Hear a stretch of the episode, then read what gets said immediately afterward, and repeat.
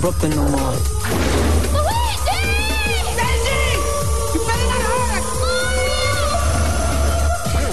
They're brothers. They're plumbers. Hold on.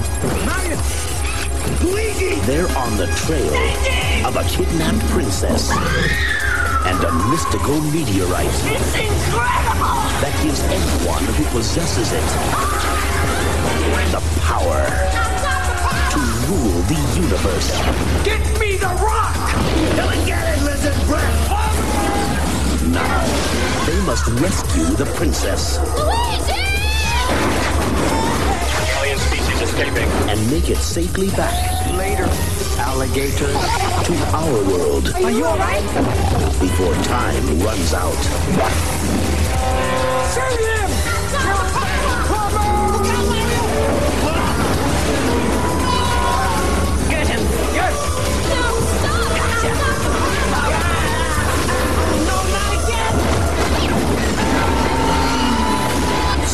Mario Brothers. This ain't no game. Guillaume, tu te réveilles en sentant une coulisse qui te coule le long de la cuisse. Ah, qu'est-ce que c'est ça, tabarnak?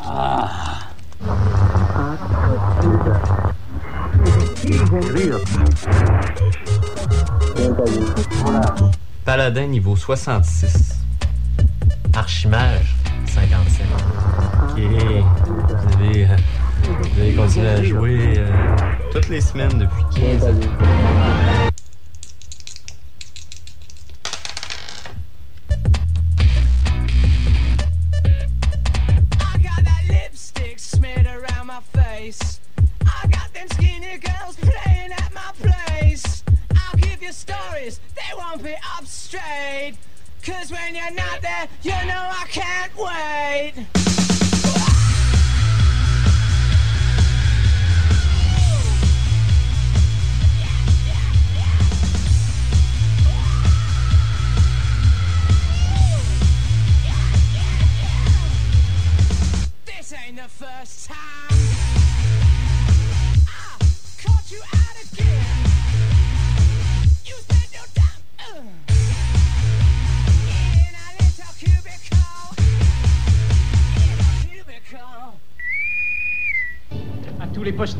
Pour hyperatomique exponentielle. Scotty, il me faut la puissance maximum. Bonjour à vous, chers auditeurs de CKIA. C'est l'heure de Puissance Maximale, votre magazine d'intérêt ludique, votre magazine sur le monde ludique. Et en compagnie de François G. Couillard. Salut François. Salut Vincent Langlois. Nous allons avoir une heure extrêmement intéressante, beaucoup d'actualités, plein de sujets euh, diversifiés sur le monde du jeu, que ce soit le jeu vidéo, le jeu de plateau, en fin de compte, euh, les grandeurs nature, puissance maximale, c'est vraiment l'émission ou le site web, parce que vous savez évidemment que Puissance Maximale, c'est un site web sur lequel vous retrouvez l'information au www.puissancemaximale.com. Donc, une émission de radio où on parle, bien sûr, de jeux. Aujourd'hui, on va avoir Andrew Castegan, qui est notre euh, journaliste, en fait, notre chroniqueur du euh, côté du monde japonais. On l'aura euh, au téléphone dans quelques instants. C'est ça, il va faire un retour de l'Otakuton. Otakuton. Qui a eu lieu à Montréal euh, en fait semaine dernière. Oui, et il parlera également de Fan Manga, qui est une boutique qui devrait ouvrir ses portes. On en saura un peu plus avec Andrew dans quelques instants. De mon côté, moi, j'ai fait un petit peu de recherche euh, sur le monde du jeu cette semaine. Quelques articles que j'ai trouvé intéressants, je voulais discuter avec vous. Également, je vous parlerai de mon expérience dans quelques instants également. Mon expérience de jeu au niveau euh, de jeu vidéo 3D qui s'en vient. On sait que le 3D, on sait que le HD, c'est même pas tout le monde qui est, qui, qui est branché en, en HD présentement. Il y en a qui sont encore avec les bons vieux téléviseurs conventionnels et on disait que les, la câble distribution, ça s'en venait bientôt avec euh, justement l'obligation d'avoir un décodeur HD euh, dans les maisons dans quelques temps de cela. Mais euh, déjà, en, en fin de compte, ce que je disais, c'est que c'est déjà pas tout le monde qui a le HD à la maison. On, par- on parle déjà de la- du téléviseur 3D qui est disponible. En tout cas, c'est incroyable comment ça va vite, la technologie. Je vais pouvoir faire mon commentaire sur ce que, euh, en fin de compte, j'ai pu tester des jeux de PlayStation en 3D il y a quelques semaines de cela. On revient dans quelques instants avec ça. On aura également un concours un petit peu plus tard dans l'émission. une surprise à un Surprise. moment. La musique surprise arrive toujours. Et euh, bien. Il faut que euh, les gens soient bien attentatifs. Et oui, c'est important. Et on va débuter en musique, François. Allons-y, tiens, on va écouter une pièce de, du, Diamond et la merveilleuse voix que vous allez entendre qui chante, c'est bien celle de Sam Murdoch. Donc, notre ami, il est toujours présent au, au Warp Zone quand il y en a un. Un fanatique de jeux rétro, de jeux en général. Vraiment un spécialiste de. aussi des jeux de. qui se tiennent dans les mains, là, les handheld devices en bon, en bon français. Oui, c'est bien dit. Alors, euh, Oromocto Diamond et la pièce s'appelle Silver. Vous écoutez Puissance Maximale.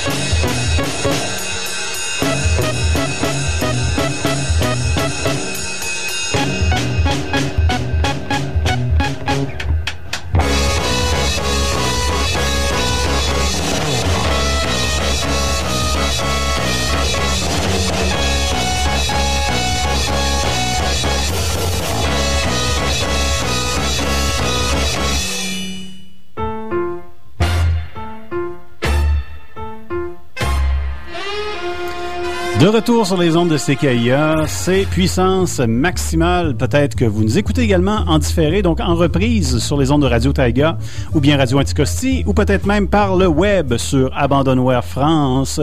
On salue nos amis français qui téléchargent notre émission en grand nombre à chaque semaine.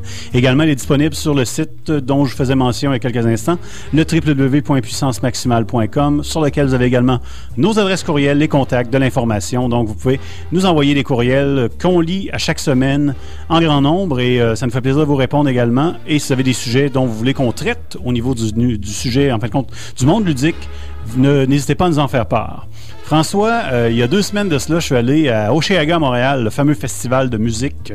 Musique branchée. Et là. oui, et, euh, ça se passe, en fin de compte, euh, sur l'île Sainte-Hélène, au Parc Jean-Drapeau. Et j'étais allé l'année passée pour la première fois, et vraiment, là, dans tout cet après-midi de l'an dernier où il faisait chaud, quoi de mieux qu'avec un bon ami de se retrouver sur la tente, sous la tente Sony? PlayStation. en attente de ton concert, tu sais, qui est le dernier de la liste, ma- malgré c'est toujours intéressant de découvrir des nouveaux groupes.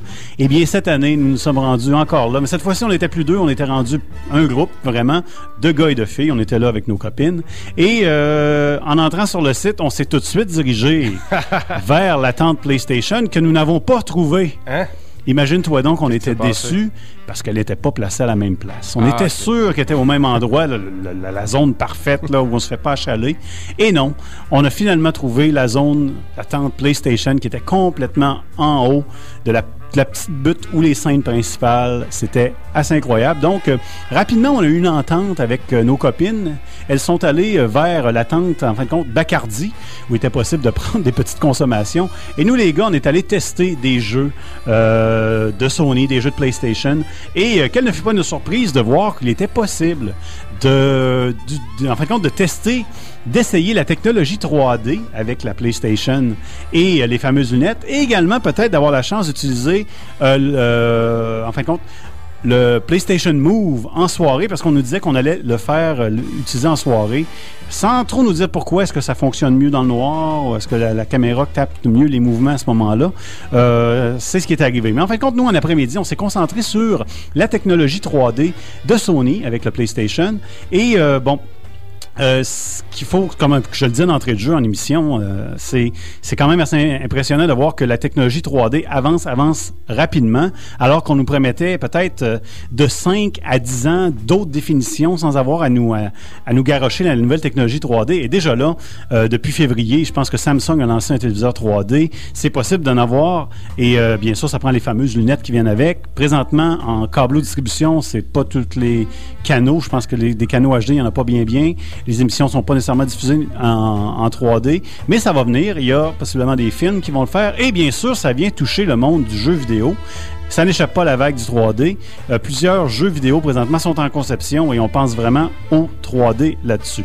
Euh, J'ai eu la chance euh, à Oshiaga, Montréal, d'essayer deux jeux. MLB The Show, qui est un jeu de baseball, euh, qui est la version 2010, et Mother, Stro- euh, Pacific Rift, qui est un jeu de course, soit en Doom Buggy, en, VTT, en moto. Donc, on se promène un peu partout euh, sur des circuits qui sont beaucoup plus euh, chaotiques que vraiment réguliers.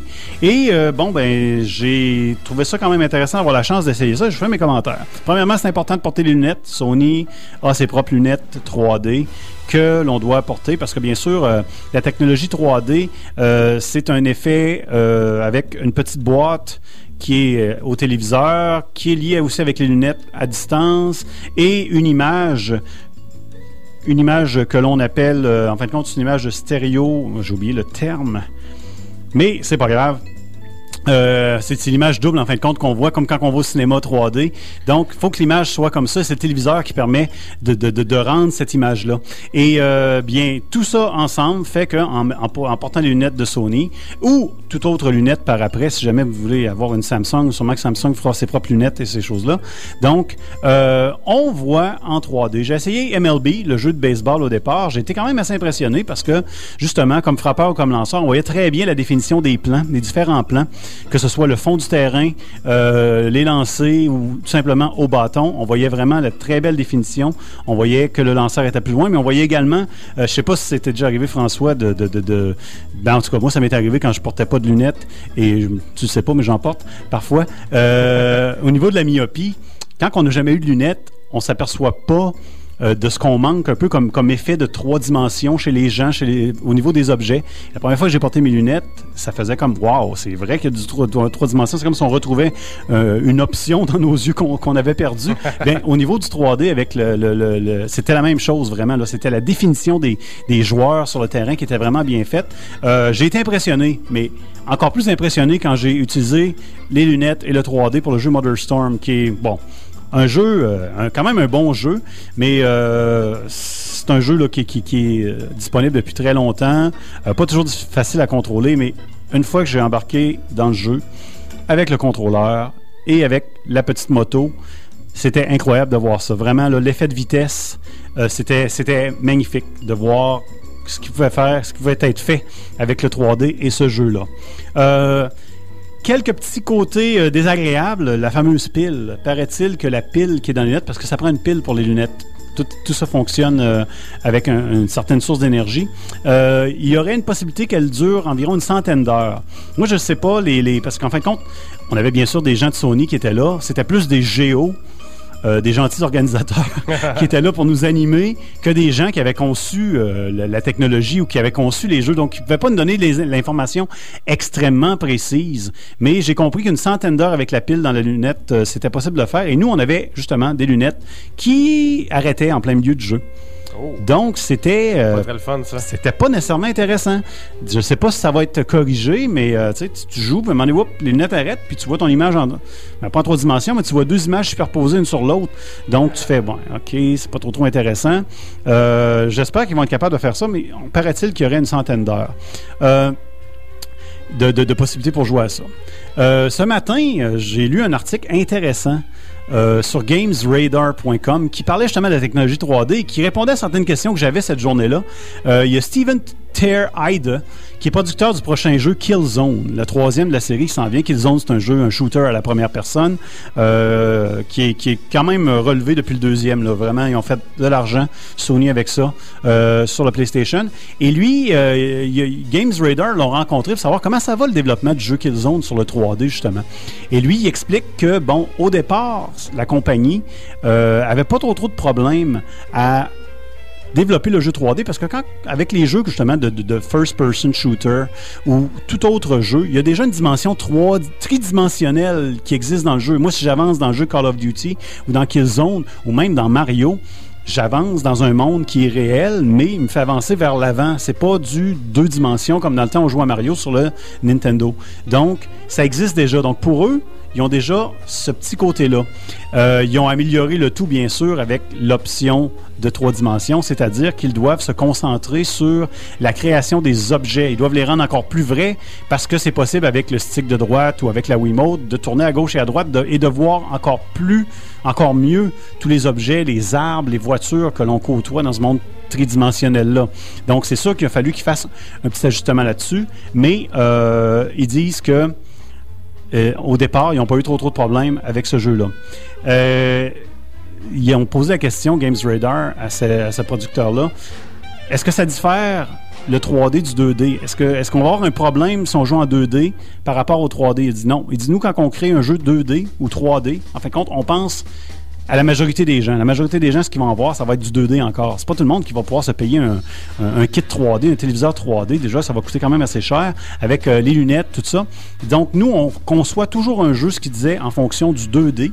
On ajoute le 3D, mais il n'y a rien d'artificiel, il n'y a rien de- d'extraordinaire à l'ajout du 3D, si ce n'est que il n'y a pas d'effet spécial qui est, qui, est, qui est donné au 3D, si ce n'est qu'il y a juste vraiment la profondeur du jeu pour vraiment être capable de bien le voir et de faire comme si on était dans l'environnement encore plus que le 2D.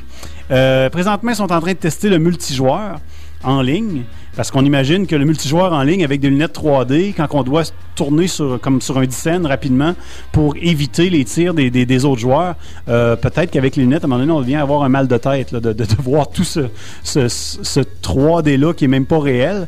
Donc, c'est justement, ils sont aperçus qu'il y avait des petits problèmes avec ça. Et contrairement à une campagne solo, quand on joue en solo dans ce type de jeu-là, euh, on avance toujours de façon linéaire. Même si la carte est grande, il y a toujours un chemin général que tout le monde va emprunter. Et euh, à ce niveau-là, il n'y a, pas, euh, a pas vraiment de problème en création 3D. Tandis que dans une, une- une carte multijoueur, où ce sont vraiment les joueurs qui créent la, la partie à ce moment-là, euh, peut-être qu'il peut y avoir quelques petits problèmes au niveau du 3D. C'est ce qu'ils sont en train de tester. Est-ce que ce sera possible de faire beaucoup de multijoueurs en 3D?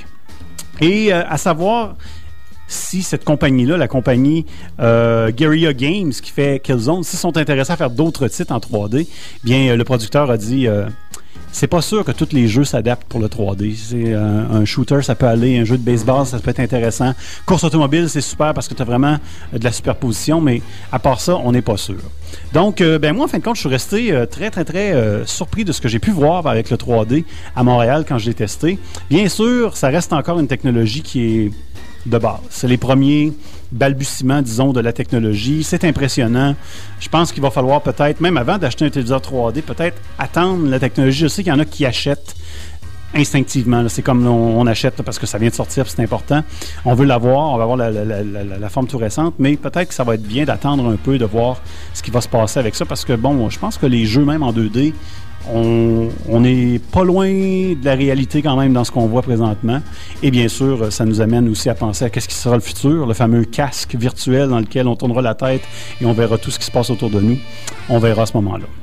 Donc, euh, c'était le 3D, le jeu vidéo. En fin de compte, un test que j'ai fait à Oshéaga, Montréal. Ben, merci beaucoup, Vincent Langlois. Donc, on va continuer en musique. Tiens, pourquoi pas, parce que puissance maximale, c'est aussi la musique. On va écouter une pièce d'un autre artiste de Québec. Je te dis qu'ils sont choyés ici, les artistes de la région de Québec à puissance maximale. Ben, faisons la promotion de nos artistes locaux. Donc, Maxime Robin qui euh, va nous faire une pièce qui s'appelle Le Royal Break. Vous écoutez puissance maximale.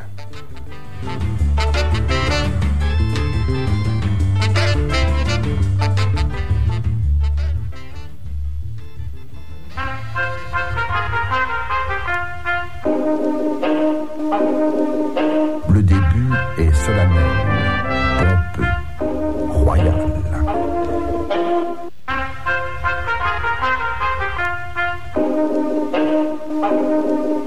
Le début est solennel, pompeux, royal.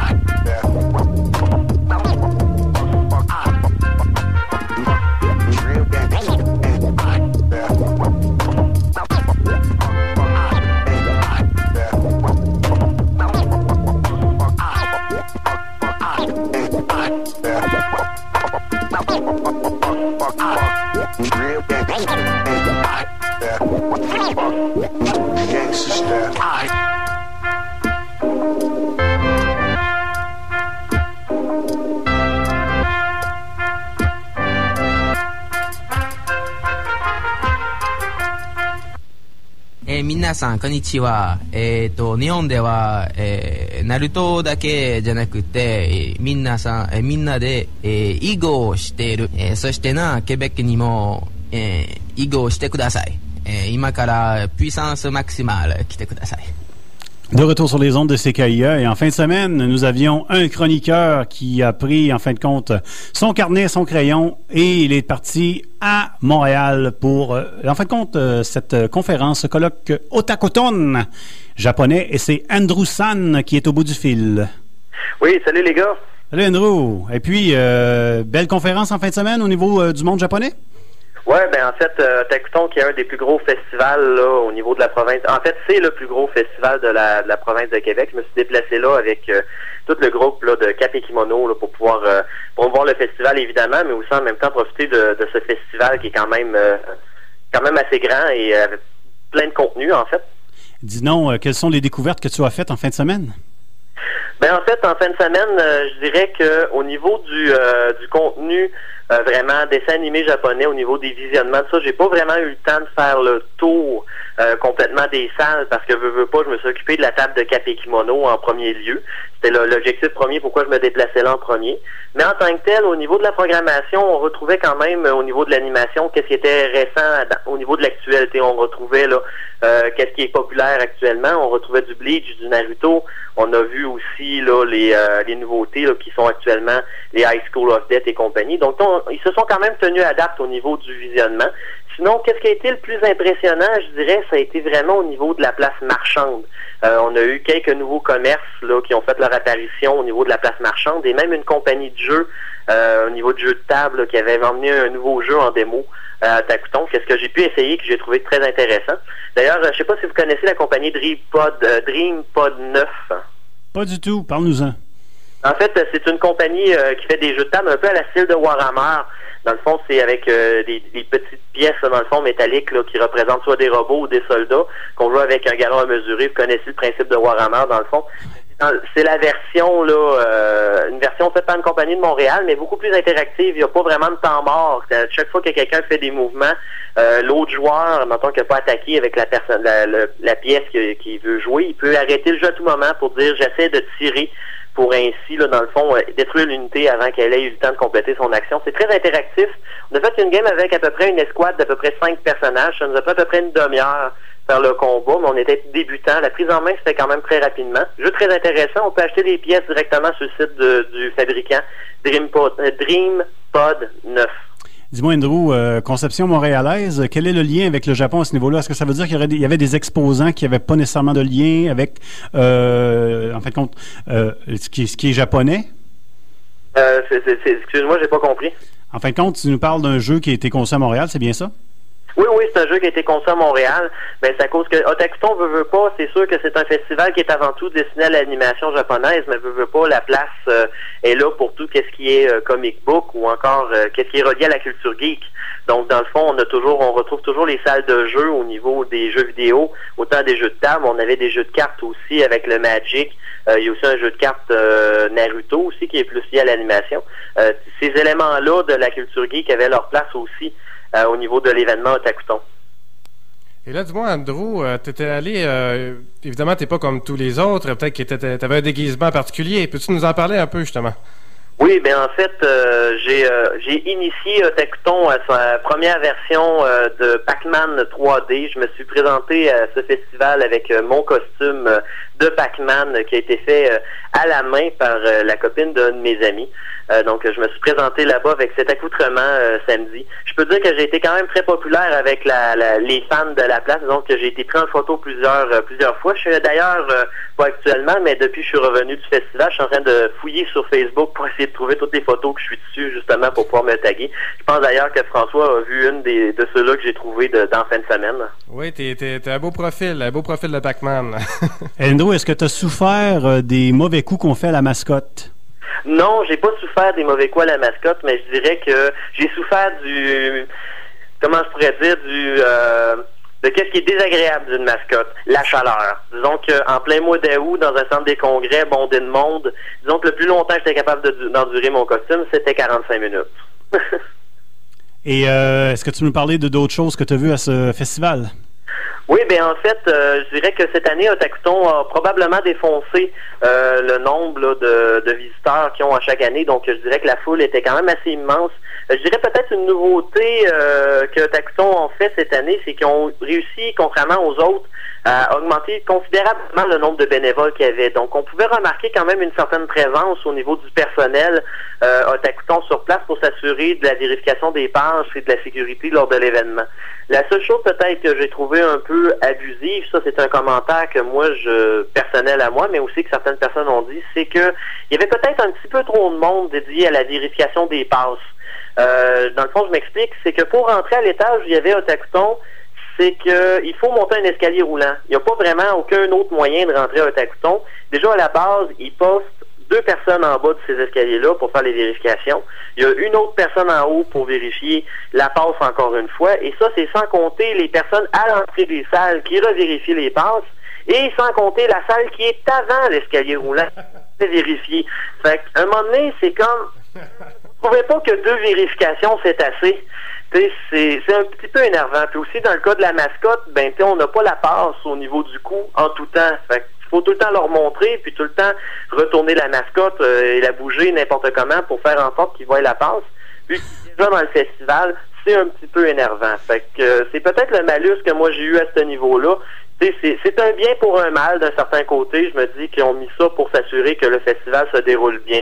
Mais je me dis que ce, cette étape-là était peut-être un petit peu trop exagérée au niveau des vérifications. Oui, mais nous, on est en 2010, tu sais, depuis les événements de 2001, il y a vraiment de la survérification, surtout quand on arrive dans un festival habillé en Pac-Man, qui a même pas de coût pour tenir la passe, donc c'est tout à fait normal que tu aies été fouillé. Oui, puis les amateurs d'anime, on le sait tous, ça c'est des gens euh, antisociaux, donc ça, qui sait, il peut y avoir des terroristes là-dedans.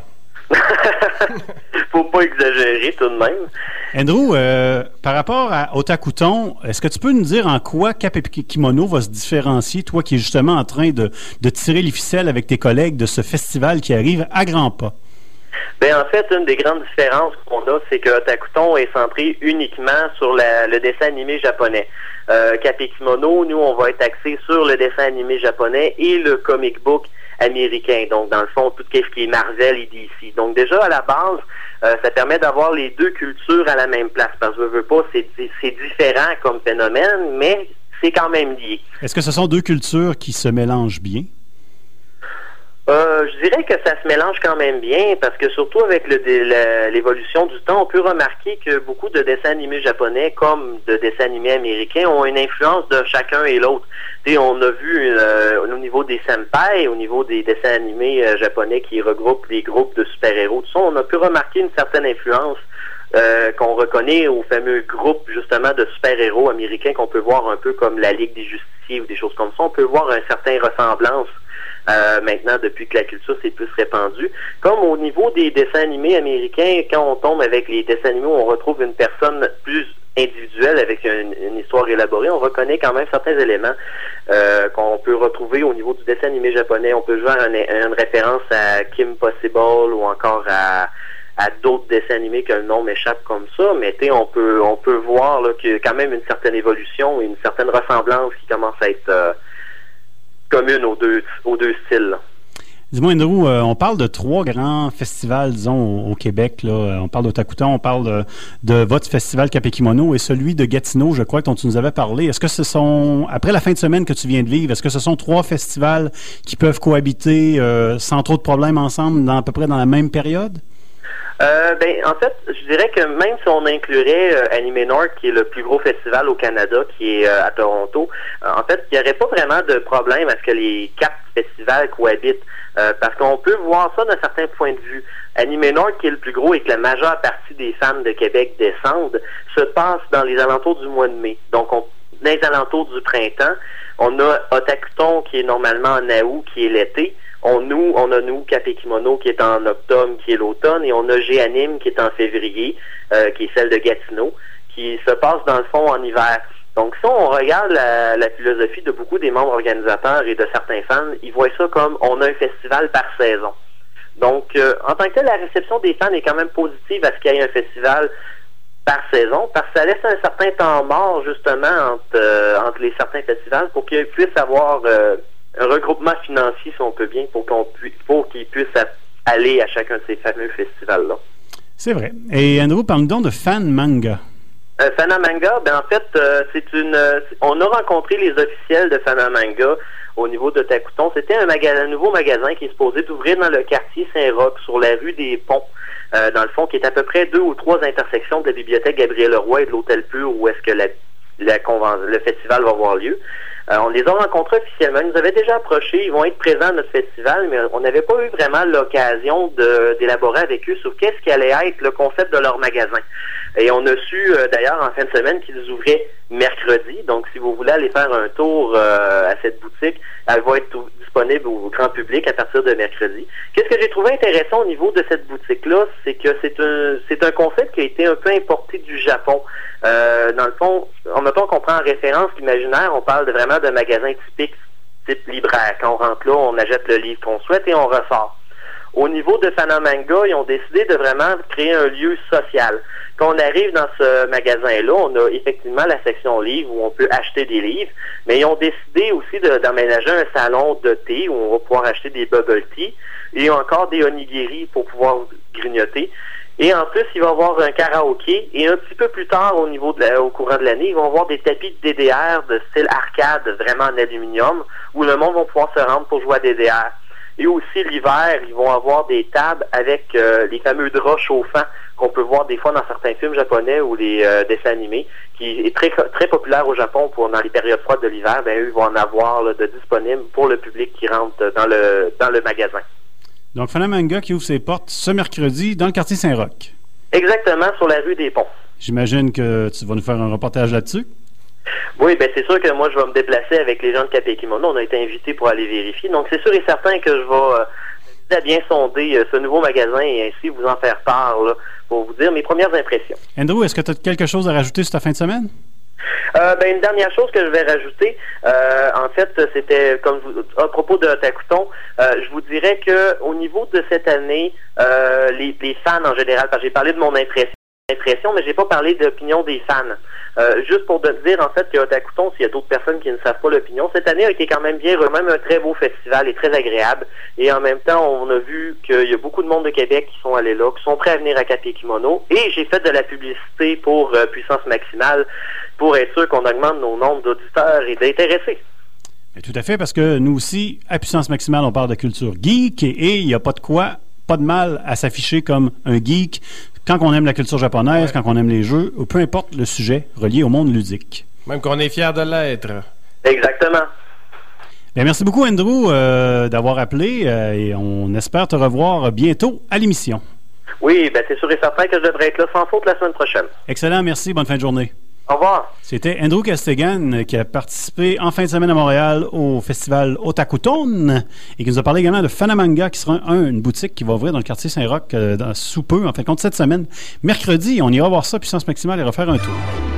Oh, la surprise! À chaque fois, vraiment, je fais un saut. Et le cœur me débat. Quand j'entends cette chanson, même vous, chers auditeurs, vous savez vraiment ce que ça veut dire. Ça veut dire qu'on a un superbe jeu à gagner. Oh! Une Coffee Crisp. non, c'est pas, ça. OK. Qu'est-ce que c'est? Mais. Oh, c'est une surprise. Moi, je vois Ça, rien. Là. Il y a vraiment la lumière. Là, mais... faut vraiment être un joueur aguerri pour savoir exactement qu'est-ce que c'est. OK. Une minute. Peux-tu juste faire encore un peu de bruit? Mais ça se dit pas. Je peux pas dire vraiment ce que c'est parce qu'on n'est pas vraiment à l'heure d'en parler. Ah oui, on est, on est allé en Ah oui. OK.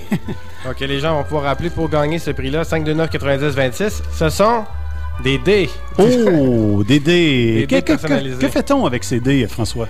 Eh bien, ce sont des dés personnalisés, personnalisés. Il y en a pour tous les jeux. Par exemple, il y a un D10 géant pour jouer à Munchkin, le populaire jeu de cartes. Oui. Il y a aussi des D6 miniatures pour jouer à je sais pas quoi. Il y a des D6 pour jouer aussi à Call of Cthulhu. Et il y a des euh, D20 et des D8 pour jouer à d'autres jeux. En tout cas, c'est des jeux euh, personnalisés, donc euh, c'est pas des, des dés normales, drabes, en beige. C'est vraiment des, des dés de toutes sortes de couleurs avec des motifs euh, hiéroglyphiques euh, égyptiens et autres. Et si je comprends bien, François, là, c'est si on appelle au 88 529 90 26, on remporte le lot au complet. Oui, monsieur! Et ceux qui ne savent pas encore ce que c'est un D20 ou un D8, euh, c'est parce qu'ils ne jouent pas nécessairement à ce type de jeu, mais ce sont des dés à 20 faces, à 8 faces. Au lieu de, en fin de compte, le dé conventionnel, c'est un D6, un dé à 6 faces. Et ce sont tous des dés qui ont été fabriqués par la Q Workshop, qui est une compagnie polonaise qui nous envoie ses produits. Et là, récemment, ils ont fait un super, une super publicité pour leur dé, parce qu'ils sont très fiers de leur dé. Et si vous voulez voir une publicité de 15 minutes faite par, par une gang de, de, de, de- gamers acharnés, là, ça vaut la peine de voir ça sur puissancemaximale.com. Q-Workshop et euh, vraiment des dés qui sont parfaits. sont si tu veux un 1, il tombe sur le 1. Exactement. C'est super. Mais vraiment bien balancé. 88 529 90 26. On va prendre le premier appel. Vous devez être membre de CKIA pour remporter ce fameux paquet de dés. Et sinon, ben, on va écouter une pièce musicale. Ça va être une pièce de Tekashi Terashi and the Bunnies. Et la pièce s'appelle The Flight of the Bumblebee.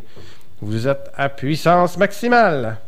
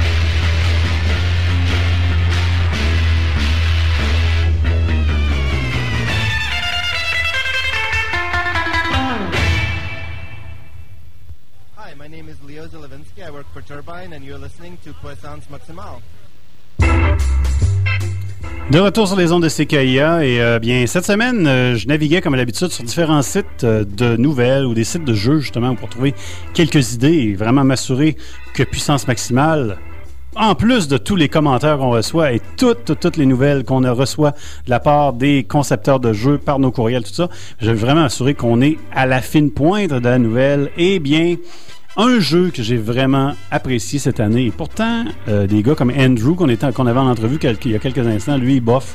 Il trouve que ce jeu-là, c'est plus ou moins réussi. Moi, quand même, j'ai trouvé que c'était une très belle amélioration par rapport au premier titre de la même série. C'est Red Steel, Red Steel 2. Et euh, je suis tombé cette semaine sur un article qui était, euh, qui était sur IGN, dans lequel on parlait de ce jeu-là, que moi, je vous recommande quand même. Si vous n'êtes pas sûr de mon conseil, au pire, allez le louer. Vous avez une Nintendo Wii, allez le louer, juste pour l'essayer. Vous allez voir qu'on tombe rapidement euh, fanatique la jouabilité de ce jeu-là. Euh, le premier numéro était pas extraordinaire, vraiment, il y avait vraiment des problèmes. Ça c'était sorti avec la sortie de la Wii à l'époque, où on avait justement des problèmes de contrôle, mais on s'est beaucoup amélioré, surtout avec le Wii Motion Plus. Et euh, moi, j'ai bien aimé Red Steel. Oui, un petit jeu où on répète certaines aventures, donc c'est pas toujours de la nouveauté dans les différentes missions qu'on fait, mais vous voulez bouger, ben c'est ça un jeu de Wii. Un jeu de Wii, c'est fait pour bouger quand c'est bien réussi. Et je pense que Red Steel 2 est un de ces numéros-là, un de ces jeux-là, qui euh, permet de profiter de la Wii à son maximum présentement dans ce qu'elle peut nous donner. Eh bien, euh, sur IGN, il y avait un reportage, un article qui parlait de ben, qu'est-ce qui va pas avec Red Steel 2, comment ça, ça marche pas? Parce ce qui est arrivé, c'est que depuis mars, c'est sorti en mars de cette année, donc déjà quelques mois de cela, on a seulement vendu 270 000 copies du jeu, ce qui, normalement, à 270 000, c'est pas un succès. Vraiment pas. là. On n'a pas, pas franchi le cap du million. Et euh, bien, il y a Jason Vandenbergheit qui est euh, le directeur créatif de ce jeu-là, qui lui est un petit peu découragé, puis qui se dit, ben bon, euh, voici les raisons pour lesquelles ce jeu-là n'aurait pas fonctionné. Parce que bien sûr, il le compare à un autre jeu qui est Wii Sports Resort, bien sûr, qui va peut-être toucher des joueurs un petit peu plus différents, de différents âges, des jeunes, des moins jeunes, des adolescents, des jeunes adultes. Ce jeu-là a vendu pour presque 17 millions de copies. Et quand on compare avec euh, Red Steel 2 qui a, qui a- qui a vendu seulement 270 000, je peux comprendre que les gens, en fin de compte, Jason Vanderbergheit peut être un peu découragé Ah oui. de la vente de son jeu. Qu'est-ce qui s'est passé? Ben, selon lui, il y a différents facteurs. D'abord, pour acheter son jeu, il faut qu'on soit propriétaire d'une Wii. Tout à fait, oui, c'est c'est parce que vous avez, vous avez signé un contrat avec Nintendo pour produire un jeu. Donc oui, vous auriez dû penser que c'était des acheteurs de Wii qui allaient acheter votre jeu, sûrement pas euh, n'importe qui. Il dit en plus, il faut avoir le Wii Motion Plus, le périphérique Wii Motion Plus. Oui, mais il était en bundle, il venait en bundle avec le jeu. Donc si tu achètes le jeu, normalement, tu l'as. Il dit, bien, il faut que ça prend, ça prend un joueur qui veut bouger pour... euh, Comme plein d'autres jeux de la, sur la Wii. oui, OK, c'est vrai qu'il faut bouger parce que c'est justement le but de la Wii. Puis vous avez conçu un jeu en fonction de.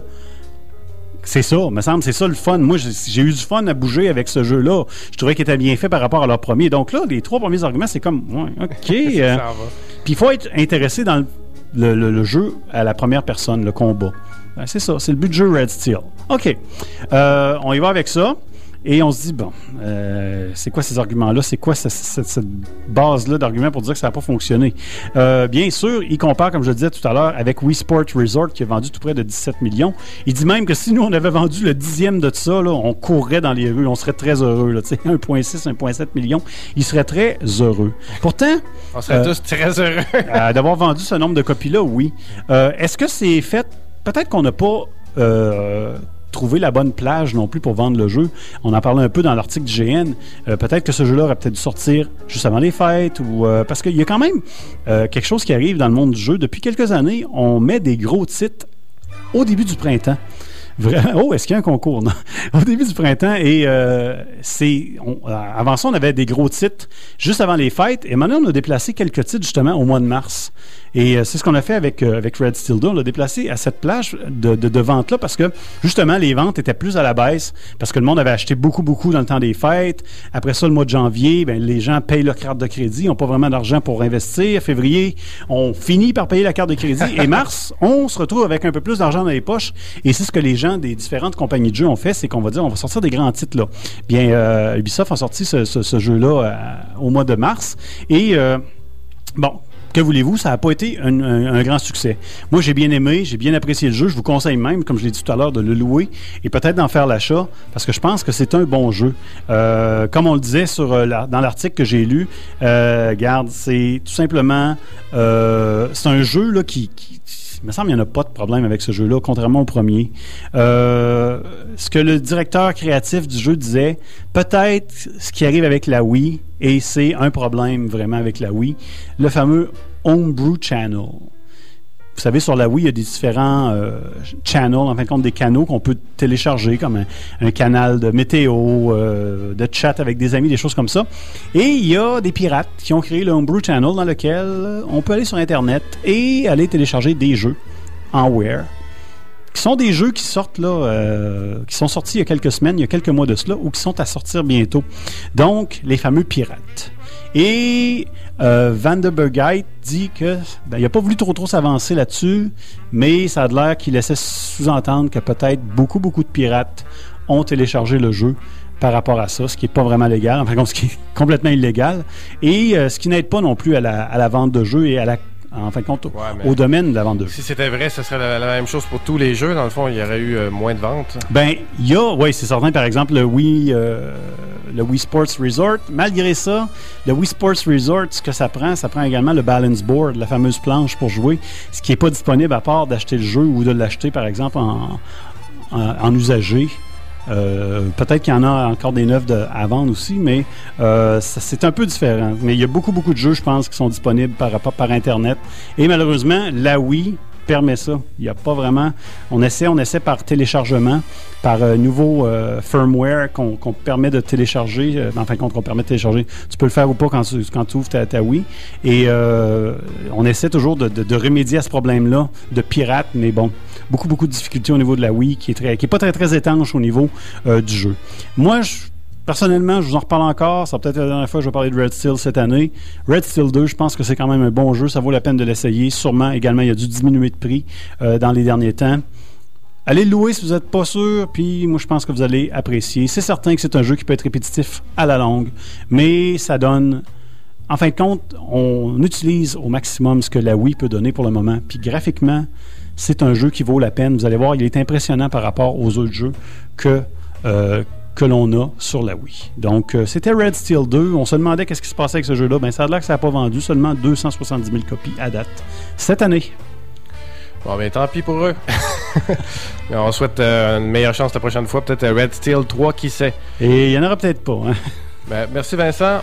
Euh, écoute, c'est presque la fin de l'émission. Je pense que peut-être qu'on aura le temps d'écouter une dernière pièce musicale. Ça va être euh, encore un groupe de, de la région de Québec. Ben, Allons-y. Donc, Kate, Kate Kuna qui va faire une pièce un peu trash qui s'appelle Petite Fée, où vous êtes à puissance maximale.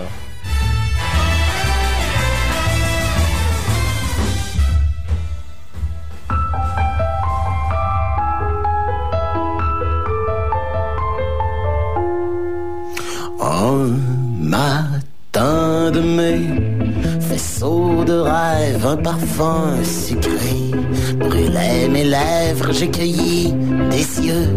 À un ruisseau, j'en ai trouvé deux. Ils étaient beaux, je les ai mis. Et la fée m'a souri.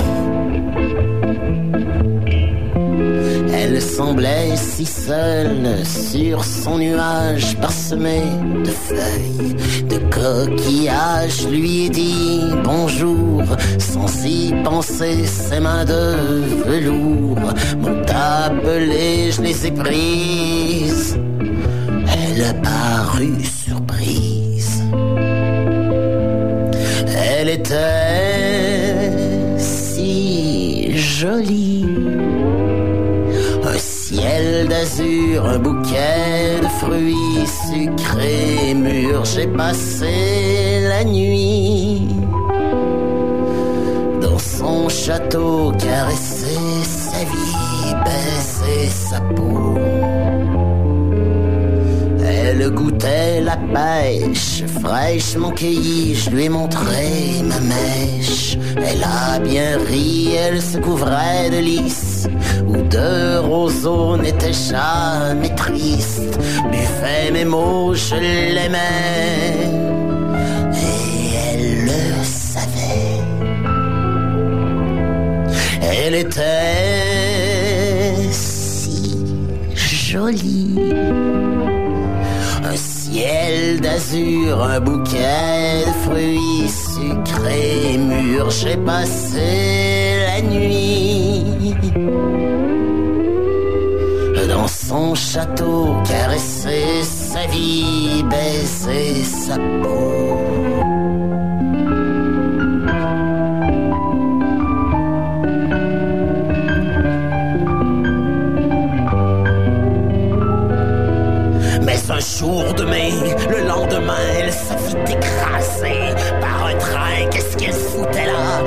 Un nuage, à vrai dire, je sais pas. Mais j'ai la rage, j'ai tué le conducteur.